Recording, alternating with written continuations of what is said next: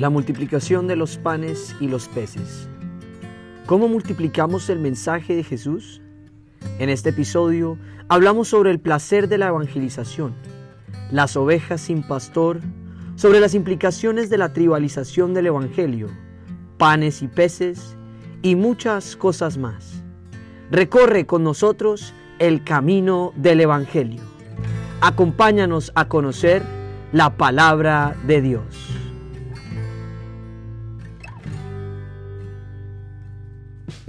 Entonces los apóstoles se juntaron con Jesús y le contaron todo lo que habían hecho y lo que habían enseñado. Él les dijo, venid vosotros aparte a un lugar desierto y descansad un poco. Habían trabajado duro esos días porque eran muchos los que iban y venían de manera que ni aún tenían tiempo para comer. Y se fueron solos en una barca a un lugar desierto. Pero muchos lo vieron ir y le reconocieron. Y muchos fueron allá a pie desde las ciudades y llegaron antes que ellos y se juntaron a él. Y salió Jesús y vio una gran multitud y tuvo compasión de ellos porque eran como ovejas que no tenían pastor y comenzó a enseñarles muchas cosas. Cuando ya era muy avanzada la hora, sus discípulos se acercaron a él diciendo, el lugar es desierto y la hora es muy avanzada. Despídelos para que vayan a los campos y aldeas de alrededor y compren pan, pues no tienen que comer. Respondiendo él les dijo, darles vosotros de comer. Ellos le dijeron, que vayamos y compremos pan por doscientos denarios y les demos de comer. Él les dijo, ¿cuántos panes tenéis? Id y vedlo. Y al saberlo dijeron cinco y dos peces. Y les mandó que, que hiciesen recostar a todos por grupos sobre la hierba verde. Y se recostaron por grupos de ciento en ciento y de cincuenta en cincuenta. Entonces tomó los cinco panes y los dos peces, y levantando los ojos al cielo, bendijo y partió los panes, y dio a sus discípulos para que los pusiesen delante, y repartió los dos peces entre todos. Y comieron todos y se saciaron. Y recogieron de los pedazos doce cestas llenas, y de lo que sobró de los peces, y los que comieron eran cinco mil hombres. Con cinco panes y dos peces comen cinco mil hombres y quedaron llenos. Sánduche de pescado. ¿Qué quiere decir esto? Veamos paso a paso. Se juntaron con Jesús y le contaron todo lo que habían hecho y lo que habían enseñado. Es que este es el gran encanto de, de la evangelización. La evangelización no es ir a recitar textos y libros. La evangelización no es ir a enseñar cosas que uno aprendió el gran encanto. Por eso, por eso yo creo que es el cuento de los celos del clero y toda esa historia. El gran encanto no está ni siquiera en eso de que, controlan las conciencias. El gran encanto está en que después de, de ir a evangelizar, uno se reúne con Jesús yo creo que esa alegría que uno siente, esa paz, esa confianza, después de una reunión de estas, consiste en que Jesús viene y se reúne con uno. Es esa reunión la que uno aprecia, estima y anhela. La, vida es muy dura. No nos digamos mentiras. La gente pretende que no, que esto es, el otro día decíamos que esto es como ir de parque de diversiones en parque de diversiones. Pues no. A veces es así, yo no digo que no. Pero la vida en sí es dura. Ese, ese retrato del Génesis, después de la caída de que ganarás el pan con el sudor de tu frente, es muy clara. La vida es dura, ganarse la vida es dura, los problemas, las vicisitudes, los fracasos son duros, duros, duros. Y finalmente, la única forma, la única forma que uno tiene como paz de verdad es cuando se junta con Jesús. Esa alegría que siente uno, como de haber hecho un trabajo bien hecho. Yo pienso que es la presencia de Jesús en uno, es esa reunión con Jesús. Yo creo que es, eh, eso está muy interesante, eso que dices. Y creo que cuando uno comparte, digamos, sobre el Evangelio y, o, o lleva la palabra a alguien, hay un gozo especial, una alegría especial. y, y viene más que lo que es como también de ese, porque al mismo tiempo que uno lo está haciendo está descubriendo cosas, ¿no?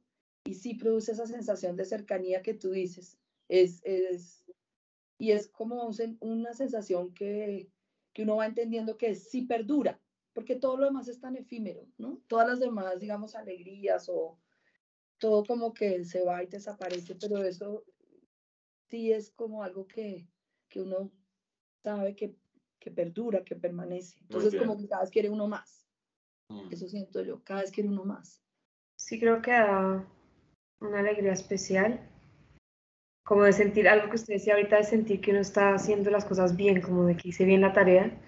Sí creo que se da eso al, al uno, como en, cierta, como en cierta manera estar en sintonía con Dios, ¿no? Como que uno hace eso y dice, uy, por aquí es, por aquí es, y es como una, como que es fácil hacer las cosas y, le genera a uno la alegría y todo, sin como esa, ese guayabo de después, ¿no? Cuando uno hace cosas que, son divertidas, pero después como que, ay, no, esto no era tan...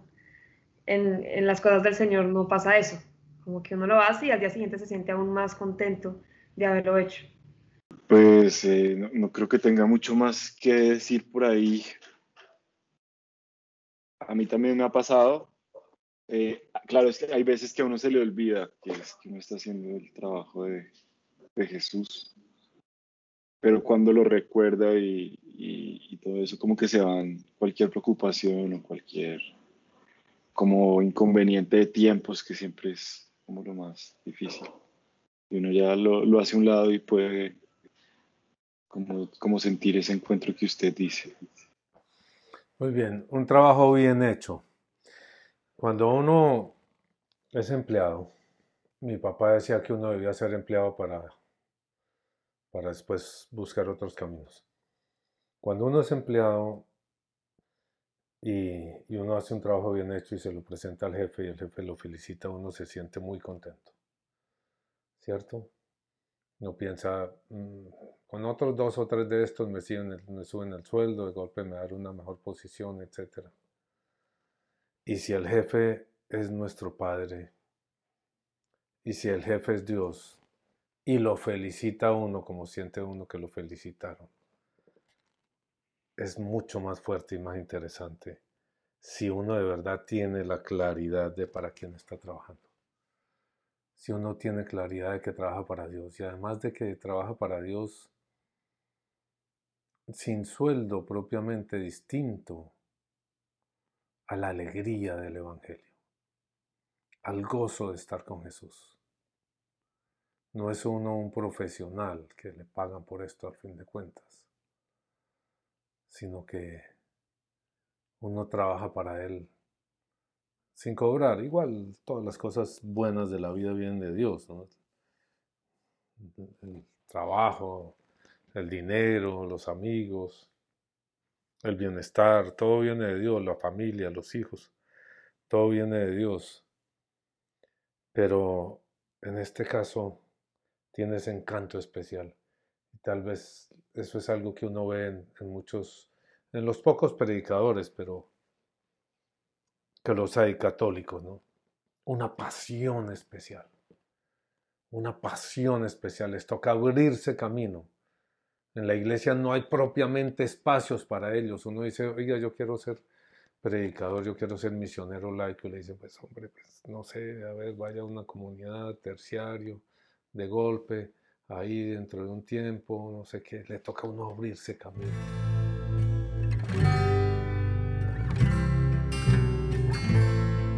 Ok, porque eran muchos los que iban y venían de tal manera, de manera que aún ni aún tenían tiempo para comer. Y se fueron solos en una barca a un lugar desierto. Esto es interesante, fíjense, pero muchos los vieron ir y le reconocieron.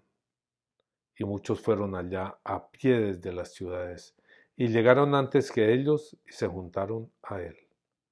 ¿Y por qué llegaron antes que ellos? Es como Puede ser como que ya, como si ya tuvieran esa misma hambre, como, como que quedaron con, como con el gustico y quieren más, o algo así.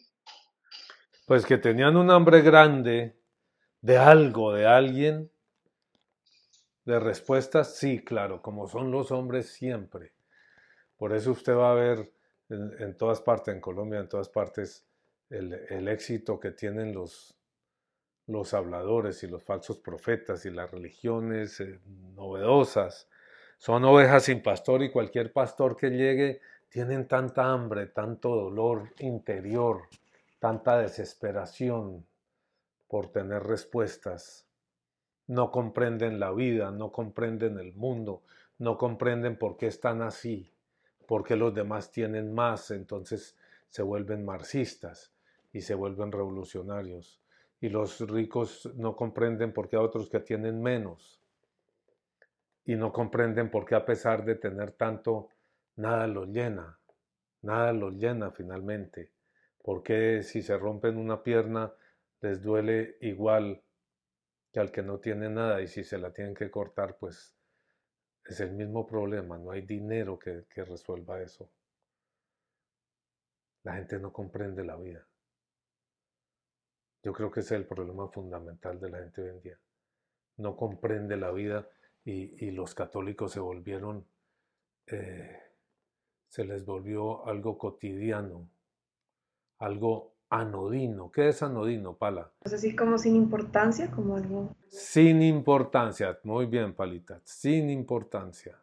Anodino es sin importancia. Nació uno bajo un crucifijo, una imagen de Jesús crucificado, y creció y lo bautizaron, la primera comunión, todas las cosas. Y la gente se casa por la iglesia y todas las cosas. Y entonces se supone que el Señor está presente en su vida todo el tiempo pero es una presencia anodina, sin importancia, no les dice nada.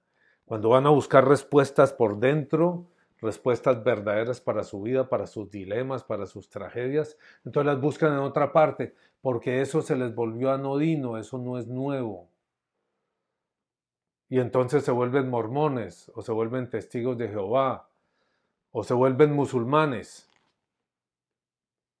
Y ahí encuentran la novedad porque de tanto ver el cuadro de Jesús y la imagen de Jesús, dejaron de ver a Jesús.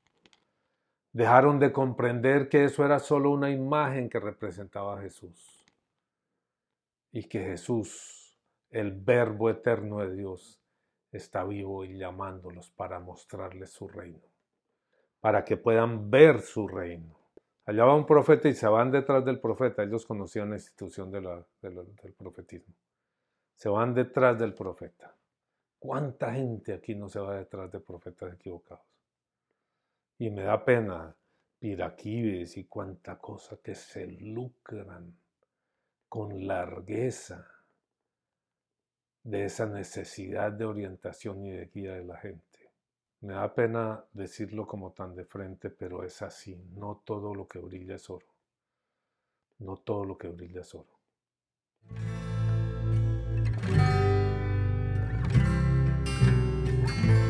Y salió Jesús y vio una gran multitud y tuvo compasión de ellos porque eran como ovejas que no tenían pastor y comenzó a enseñarles muchas cosas. El, el, otro día no sé si era en este podcast o en qué hablábamos de lo que le pasa a las ovejas sin pastor, ¿verdad? ¿Sí? Sí, era en este. Ah, ok, entonces está aquí claro, el que oyó el anterior sabe qué le pasa a las ovejas que no tienen pastor que las ovejas, pero repasémoslo rápidamente. ¿Qué le pasa a las ovejas sin pastor, Palita? Pierden, se van. Empiezan inclusive a, pelearse entre ellas y se, se, Pelean entre ellas y se muerden y se clavan, pues si son cabras se clavan los cachos, yo no sé cómo es la pelea entre cabras o entre ovejas. Están entre las zanjas, se, las come el lobo quedan atrapadas en, los, en las eh, zarzas y se las come el lobo. Y eso es lo más peligroso. ¿Y quién es el lobo, Palita? Demonios. ¿no? Pues los demonios, pues Satanás y sus huestes son el lobo o los lobos, se los come el lobo. De eso no lo dude. Se van por el camino equivocado, se dejan engañar de cantos de sirena. Cuando ya era muy avanzada la hora, sus discípulos se acercaron a él diciendo, el lugar es desierto y la hora ya muy avanzada. O sea, les enseñó largo. Debía ser Jesús un gran predicador, no solo, no solo en su mensaje, sino en la forma de presentarlo.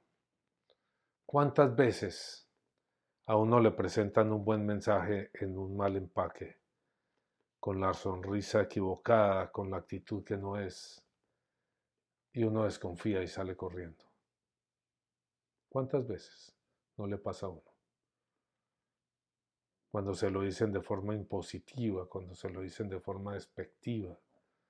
¿Cuántas veces? Qué difícil es hablar con personas que uno siente radicalmente equivocadas. Qué difícil es, ¿verdad? Es al revés, que le presentan a uno de una manera muy espectacular y muy bonita y con las mejores palabras.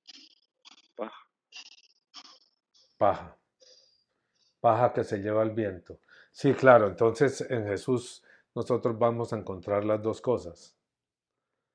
La palabra profunda, la palabra del verbo de Dios pero seguramente era presentada de una forma, y eso lo hemos visto en algunos de los pasajes, una forma grata, cercana, dulce, que tocaba el corazón, fuerte cuando era necesario, amable cuando la persona necesitaba una mano que lo tocara. Es la verdad, pero la verdad presentada de la manera que la gente la necesita. Ahora, uno es decir, ¿qué falla en uno? ¿Por qué a uno no se le vienen detrás las multitudes? ¿Por qué ve uno multitudes detrás de cosas que uno dice, pero eso es mentira? ¿Por qué las multitudes se salen de la iglesia católica y se van a seguir a Piraquive? A pesar de las mansiones de Piraquive, a pesar de lo obvio que es que el dinero que ella se está lucrando de ahí. ¿Por qué se va la gente para allá con tanto entusiasmo? pues hay como muchos elementos que yo analizo porque la gente se va a cosas así. Por un lado, porque yo no sé por qué, pero tiende a ser mucho más fácil a veces creer una mentira que buscar la verdad. Eh, es más, más fácil, ¿sí? Otro porque, porque las cosas están bien montadas, es decir, eh, se trabaja mucho la parte emocional y las personas, eh, o sea, todos tenemos muchas necesidades afectivas, emocionales, y trabajando eso, pues es fácil como, como, como llamar gente. Trabajar eso es, es em, sí, como decir cosas que llegan a, a, consolar, a, sí, a dar esperanza, a dar ánimo, porque como tú empezaste hoy, dices, la vida es dura, sí, la vida es dura, la vida es dura. Entonces, todos, de cierta manera, andamos buscando eso, ¿sí? Em, entonces, pues esos grupos atraen gente porque se enfocan ahí. Pues sí, creo que uno oh, en esos, pues sí, es como un ambiente que le hace a uno sentir bien, pero que tampoco le implica a uno mucho esfuerzo de revisar su vida, de cambiar cosas, ¿sí? Que es lo que es difícil a veces de, de la verdad, que uno empieza a darse cuenta que no todo lo que uno está haciendo está bien y si a uno todo se lo aplauden, lo, como que lo hacen sentir bien, bien, bien, pues es un lugar como para estar. Todos se lo aplauden siempre y cuando pague el diezmo. Como una manera de hacerlo sentir que de esa manera, o sea, si paga el diezmo y eso, como que va por buen camino, no tiene que, que estar buscando, sino que ya está salvo, ¿no? Como que también dan esa certeza que uno también siempre, todo el mundo está como asustado de, de a dónde estoy yendo, ¿no? Entonces, si a uno le dan esa certeza y uno solo tiene que dar ciertas cosas y ya va a estar tranquilo, mm, digamos que emocional y psicológicamente no va a estar pensando que se está yendo por un camino que no es. Ahí me hace usted pensar en una cosa bien interesante, e, esa necesidad de la gente de un pastor. Ok, me parece que es válida y es importante, una guía para la vida. Pero a mí me parece que, las personas que se han convertido en rebaño, como hablábamos esta mañana analizando el pensamiento de Federico Nietzsche, las personas que se han convertido en rebaño no necesitan solo un pastor, necesitan prácticamente un dueño, alguien que se haga cargo de su vida, que no le toque decidir a él, sino que haya alguien que decida por él que no le toque pensar, sino que haya alguien que piense por él. que no le toque analizar, buscar, descubrir, sino que alguien le dé todo eso y se lo dé suave y fácil y se lo dé como la persona quiere. No como la persona necesita, sino como la persona quiere. Si usted encuentra una oveja con una pata quebrada, lo más probable es que la pata quebrada se le haya torcido y toque enderezarla. Y esa enderezada va a ser dolorosa para esa oveja. Entonces usted le dice, no, venga ovejita, yo se la, yo le vendo eso así tranquila y la oveja quedó lisiada de por vida. Pero yo creo que en muchas personas hay esa necesidad para la, necesidad del tirano. Como en muchos países parece haber la necesidad del tirano. No son capaces de gobernarse a sí mismos. No son capaces de utilizar los mecanismos, digamos, de la democracia, que son malos, pero, pero que les permiten tomar sus propias decisiones, sino que venga alguien y resuelva este problema que tenemos y generalmente el que viene es un lobo. Y si usted va a ver ahorita, cualquier cantidad de países en el mundo están en esa situación. Le entregaron el poder a un tirano y ya el tirano no suelta. En Venezuela, en Nicaragua, en Rusia, en China. Ese tirano también reemplaza algo que produce mucha angustia, que es tener que pensar, tener que pensar, ¿sí? Como tener que pensar, trazar un camino, eso produce mucha angustia. Y el tener alguien que le diga a uno todo y le diga lo que tiene que hacer, eh, eh, eso convence, mueve masas, ¿sí? No tener que hacer ese trabajo, es, que eso es angustiante. Y no solo pensar, sino también, no, ser, no ser responsable de los actos que uno, de las decisiones que uno toma. Si alguien las toma por uno, pues si se equivocó, pues usted las tomó por mí, pero cuando uno se hace responsable es más complicado, es más fácil dejarle a que alguien tome las decisiones por uno.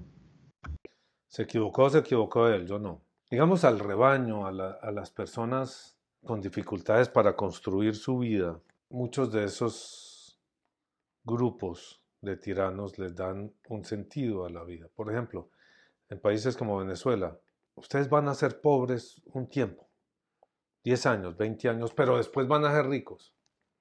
Entonces aguanten, aguanten esos 10 años, aguanten esos 20 años. O si es desde un punto de vista religioso, aguanten la vida entera. Dejen que yo les digo lo que tienen que hacer. Ok, pero eso nos lleva a otro punto. Señor, yo quiero hacer tu voluntad. Señor, háblame, dime lo que tú quieres que yo haga y yo lo hago. Esa es una oración permanente de los creyentes el Señor no nos quita, al contrario, nos agranda la capacidad de razonar y de pensar y de decidir. el problema de la voluntad de Él eh, está más en la parte, digamos, de la intencionalidad y de la moral. Yo tengo la capacidad de mirar y de decidir si esto que estoy queriendo hacer es porque es mi conveniencia como torcida o retorcida yo digo es que Dios quiere que yo sea así. Hombre, no estoy tan seguro de que Dios quiera eso. Es que Dios quiere que yo, no sé, tantos ejemplos, pero es la conveniencia de la persona, es el gusto de la persona. Complejo encontrar la voluntad de Dios.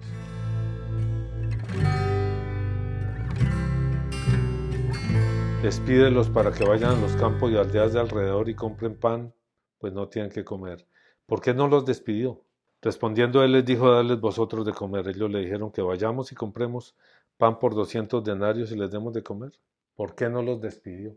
Quería mostrarles, que, o sea, mostrarles lo que iba a mostrarles.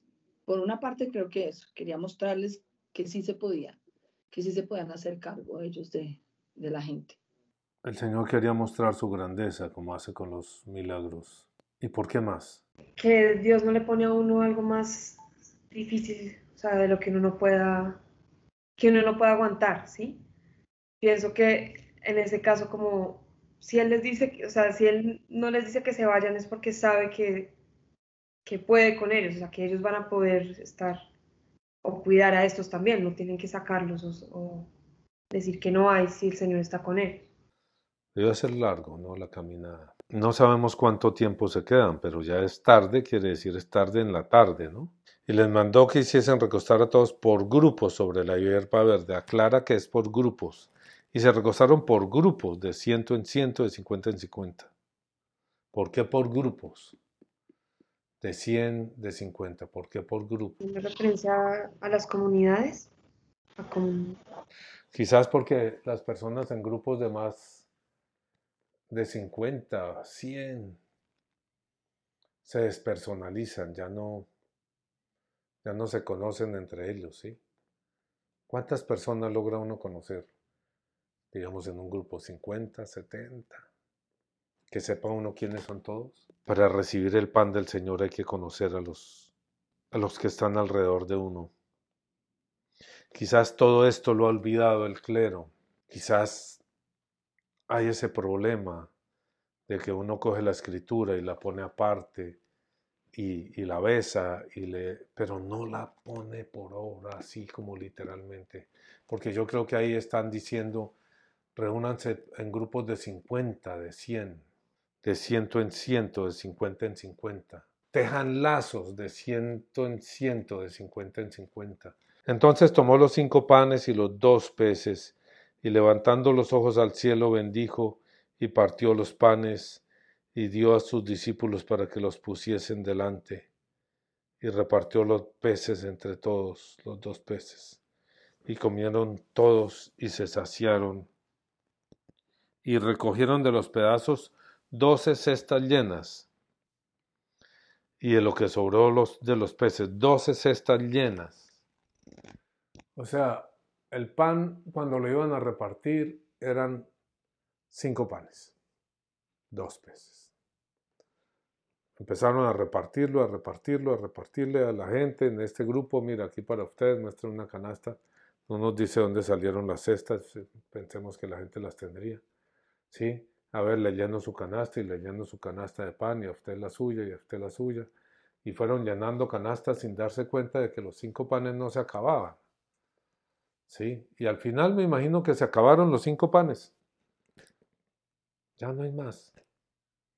Se acabaron los cinco panes y se acabaron los dos peces que venían partiéndolos y entregándolos por pedazos. Y fueron a ver y en lugar de cinco panes había doce cestas de pan y habían comido cinco mil personas. Digamos que ver eso directamente es muy difícil, pero sí ve uno otras formas de multiplicación. Así como tal vez no hemos visto milagros de que una persona está sentada y se para de un momento a otro así. Yo sí he visto y de, hecho siempre me sorprende muchísimo lo que pasa cuando se pone en común, aún, cosa, aún comida, pero cuando se pone en común, la, como eso rinde, eh, es impresionante. Y, y, uno hace el ejercicio, digamos, que, eso que llaman con los niños o un picnic, ¿no? Entonces todo el mundo trae algo para compartir, que lo hacíamos también, lo hemos hecho nosotros cuando hacemos comunidad. Todo el mundo trae algo para compartir. La comida siempre sobra, es impresionante. Y no es que uno, o sea, se supone que uno trae lo de uno, pero lo pone para compartir, ¿sí? Eh, o sea, digamos que yo creo, yo creo que tal vez este milagro habla de eso, como de lo que pasa cuando se ponen en común las cosas y se comparten se potencia como la utilidad de lo que se comparte. Y lo hemos vivido en muchas cosas, aún desde comida o cuando se pone el trabajo en común y el dinero en común y se, se, se busca el bien en grupo, no el individual únicamente, sino eso como genera eh, como esa, no sé, productividad o algo así. Eh, poner en común. Pero poner en común digámoslo así, a la sombra de Jesús, a la sombra de la verdad. Porque uno dice, bueno, yo pongo en común con mis tres hijos y mi señora y vámonos a gastar. Poner en común la vida con los que vienen, con los que necesitan un pastor. Poner en común la vida, mi vida es suya, estoy disponible, estoy dispuesto. Nunca le falta a uno el tiempo cuando uno hace eso. No le toca a uno llevar agenda. No le toca a uno, oiga, dígale, yo no sé cómo hace, pero el tiempo le sobra a la persona. Puede tomar siesta a mediodía. Cuando pone el tiempo y su vida al servicio de los demás. Yo no sé cómo funciona eso, Juliana, porque es así. funciona tampoco, pero es verídico, o sea, uno, lo, uno de verdad lo puede poner, ensaye uno y funciona, es impresionante. Y lo que mueve a la gente, lo que mueve a esas ovejas sin pastor es ver, es sentir que Jesús está ahí.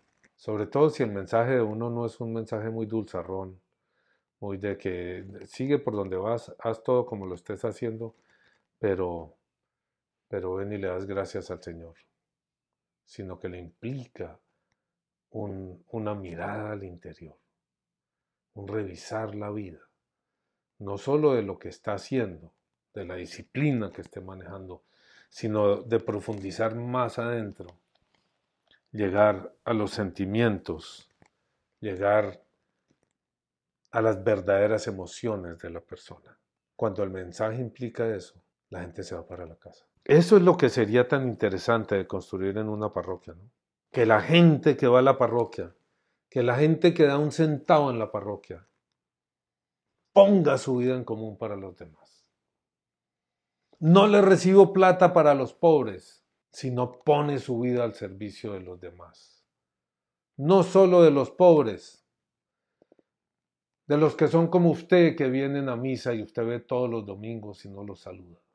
Ponga su vida, les abra la casa, le diga a alguien, lo invito a almorzar hoy. ¿Qué pasaría con solo ese gesto, Juliana? De poner la casa de uno a disposición de los otros.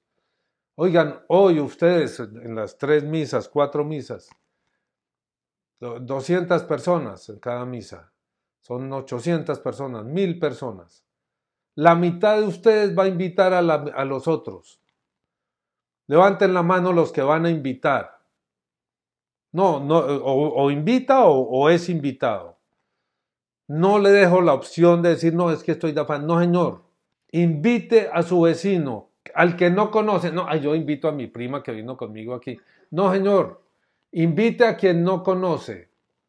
Mire una familia que no conozca y diga, hoy quiero que vengas a mi casa. Y si no tiene mucha comida, le echa agüita a la sopa. Y si es asado, se compra otro pedazo de carne que ahí hay carnicería al lado de la iglesia de la parroquia nuestra. ¿Qué pasaría ese día, Juliana? O sea, es decir, eso, cambiar, eso puede cambiar vidas. Ese día empiezan a cambiar vidas. No es invitar a, oiga, aquí hay uno que es pobrecito, ahí tuvieron esos venezolanos de pobrecitos un tiempo, ¿no? ¿Todavía los tienen o no? A los que son como usted, no es al que tiene hambre, por esta vez, hambre física, sino al que tiene hambre de amistad, de iglesia. Invita al que tenga al lado. Y la semana entrante hacemos al revés, el que fue invitado invita. Eso crea lazos y lazos muy fuertes. Porque además, ¿saben por qué? Porque además, ¿saben por qué crea lazos tan fuertes, Pala? Porque es divertido.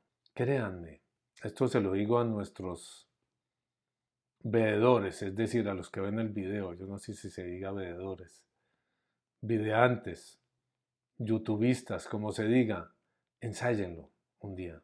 Los que ven el video, conviertan eso en una revolución. Dígale al párroco, oiga, padre, hoy, este domingo, dediquémoselo a esto, multiplicar los panes y los peces. La mitad de la gente invita a la otra mitad a almorzar hoy. No, que es que no tengo va a ver que le, que le rinde. Que me da pena porque es una sopita de lentejas. Las lentejas son deliciosas. Que es que no tengo más que garbanzos. Los garbanzos son deliciosos. Hay que saberlos preparar, de acuerdo. Pero las lentejas ahí con unos salchichitas picadas y eso, y arrocito, que eso se prepara en un momento, eso es delicioso. A ustedes, vayan donde su párroco. Padre, tengo esta idea para mover esta iglesia, para mover esta supuesta iglesia donde nadie conoce a nadie, donde nadie puede querer a nadie porque no se puede querer a quien no se conoce. Multipliquemos los panes y los peces. Es que el problema es que las parroquias se supone que cambian cuando la gente hace más donaciones o cuando... ¿Qué? O cuando hay más señoras dispuestas a leer, lo cual es divertido. Señores también pueden leer, ¿cierto? Pero entre ellos, muy poco o nada. Multipliquemos los panes y los peces. multipliquemos el amor, porque la impresión que tiene uno aquí, sí, es un gesto de Jesús de demostrar, su, de demostrar quién es. Además, pues tenemos, está repitiendo, ¿no? La imagen del maná. Está en el desierto, no hay comida alrededor, la gente tiene hambre, es la imagen del maná del pueblo de Israel en el desierto, le está diciendo yo soy el maná, yo soy el que ustedes necesitan. Ustedes me necesitan es a mí.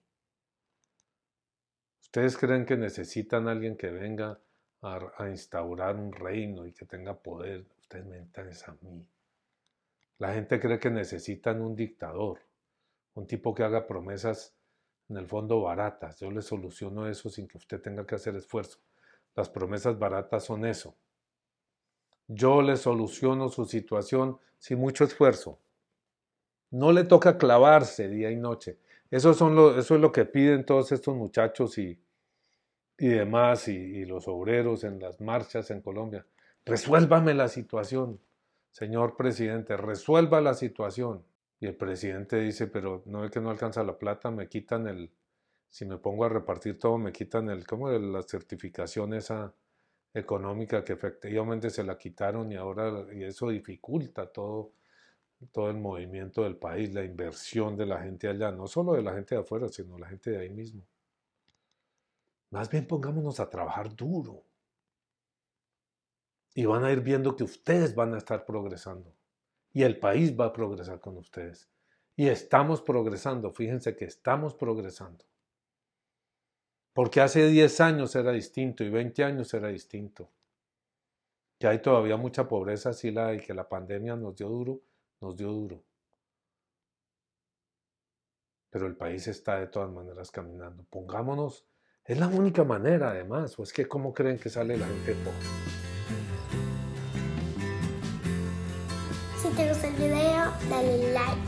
Suscríbete y no se te olvide tocar la campanita para no perderte ninguno de nuestros próximos videos. ¡Chao!